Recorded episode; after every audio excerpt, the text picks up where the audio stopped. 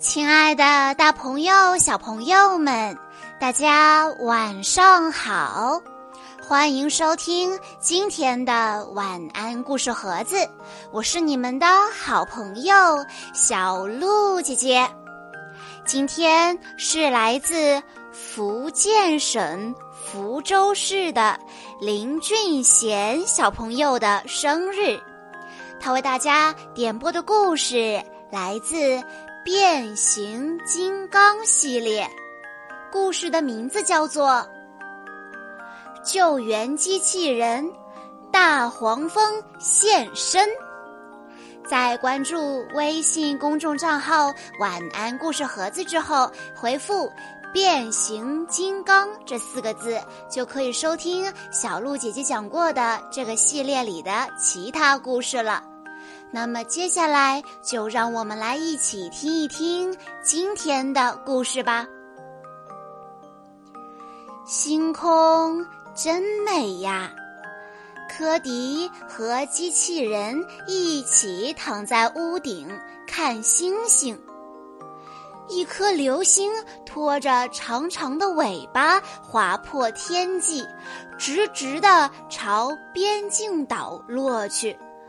还好，那里没人居住。科迪看着边境岛，笑着说：“好吧，我已经知道我明天的工作了。”第二天天一亮，伯恩斯家族和机器人就开着船来到了边境岛。岛上雾气蒙蒙。他们得穿过茂密的森林去寻找坠落的流星，机器人在前面开路，科迪他们小心翼翼地跟在后面。警长严肃地说：“我们得找到流星坠落的地点，确认没有造成任何伤亡。还有，动作最好快点儿。”我觉得这里很奇怪，配合着四周奇怪的动物叫声，凯德的话更给边境岛带来了一些恐怖气氛。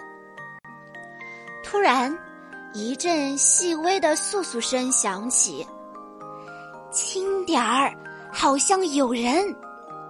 热浪一个纵身跳到众人面前，将大家护在身后，两眼警惕地盯着前方。忽然，从树上跳下来一个黑漆漆的身影，吓了大家一跳。刀锋更是吓得哇哇叫。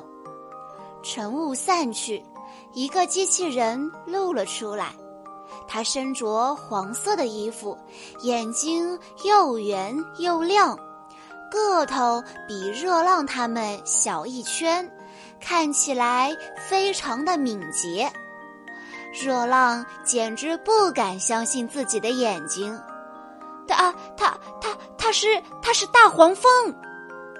热浪巨石追踪，依次上前和大黄蜂握手，介绍自己，并表达他们的激动之情。奇怪的是，大黄蜂一句话都不说，只发出“哔哔哔哔”的声音来回应大家。咦，刀锋呢？他是大黄蜂的超级粉丝。这会儿，他正在跟格雷他们介绍自己的偶像。大黄蜂是擎天柱队上的一员，传说中他是侦察兵、战士，还有……刀锋的话还没有说完，大黄蜂就来到了他面前。“呃你好，我是大黄蜂。”刀锋有些语无伦次。哦不不不不，我说你是大黄蜂，我是偶像就在面前。刀锋激动的忘记了自己的名字。科迪轻轻的提醒道：“你叫刀锋。”达尼忍不住笑着对凯德说：“看来有人是追星族，对吧？”原来大黄蜂也在追踪那颗流星，只是在执行任务过程中丢了发声盒。现在他只能通过哔哔声和热浪等人交流。大家目的一致，于是商量好分头寻找流星的踪迹。由于在空中飞翔，刀锋和达尼的视野比较开阔，他们很快就在湖泊旁边发现了坠落的流星。湖泊旁的地面被砸出了一个大坑，流星如同一个大火球，正在坑中熊熊燃烧着。热浪灭火，巨石扫描，追踪保护众人，三个机器人分工合作，直到确认流星没有对人体有害的物质，才让警长等人上前查看。在确认其他地方没事后，大家就准备收工回家了。直到上船时，达尼和刀锋才赶了过来。大黄蜂紧紧地跟在队伍后面，他悄悄地拍了一下刀锋，发出轻轻的哔哔声。刀锋听后激动地直喊：“当然可以！”说着，他还用期待的目光望着警长。原来大黄蜂是偷偷来这里调查的，他想借用消防局的通讯系统联络擎天柱。警长怎么会让刀锋失望呢？回到指挥中心，大黄蜂很快就和擎天柱取得了联系。擎天柱严肃批评了私自行动的大黄蜂。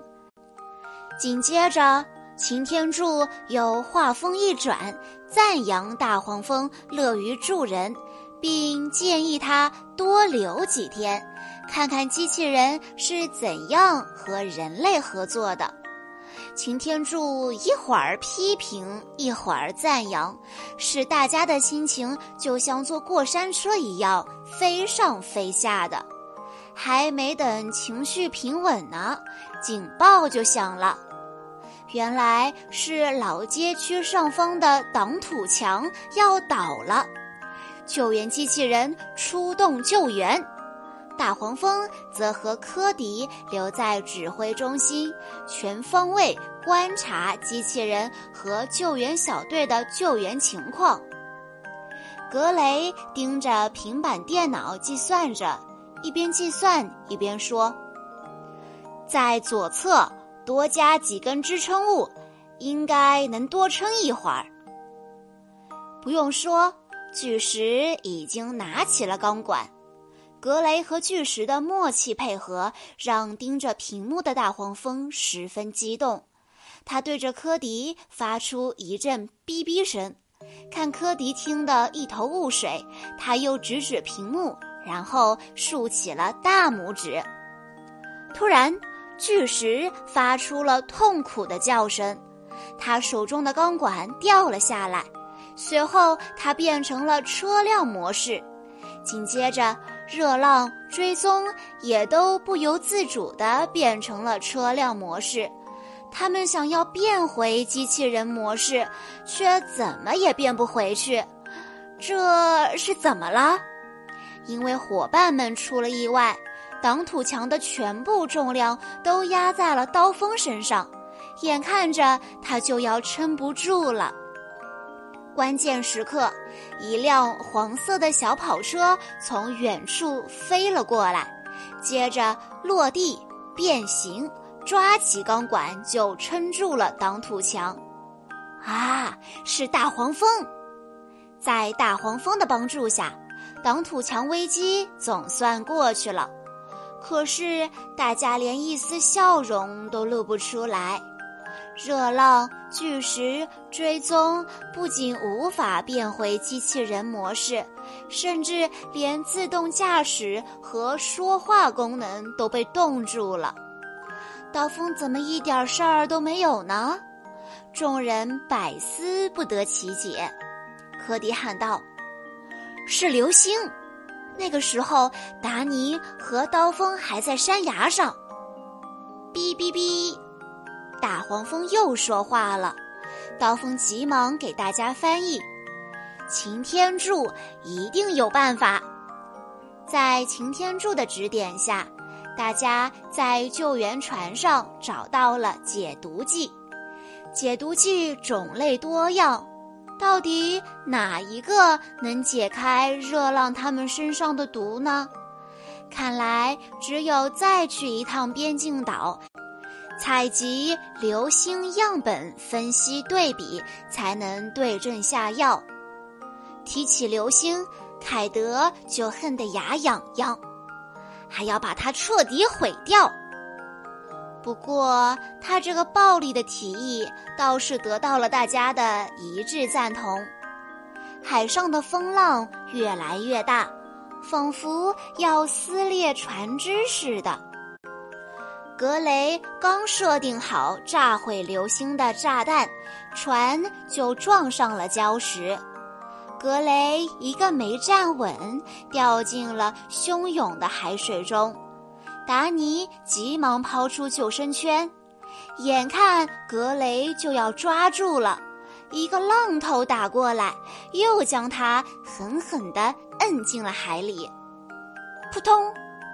在大家束手无策的时候，大黄蜂抓着船上的缆绳跳进了海里。大黄蜂努力去抓格雷的手，可是每一次都差那么一点点。海浪越来越大，滚着格雷往更深处坠去。缆绳已经不够长了，怎么办呢？大黄蜂眨眨眼睛，松开了绳子。没有绳子的牵扯，大黄蜂的下坠速度猛地加快。它瞬间抓住了格雷，只见他转身上抛，如同投沙袋一样，将格雷扔了上去。格雷抓住了绳子，可是大黄蜂却直直地坠了下去。不知道过了多久，大黄蜂醒了过来，他摸了摸脑袋，看了一下周围的环境。此刻的他站在海底岩石上，身旁是陡立的峭壁，脚下是看不到底的深渊。要想上去，只能沿着峭壁往上爬。峭壁太陡了，根本就没有接力点。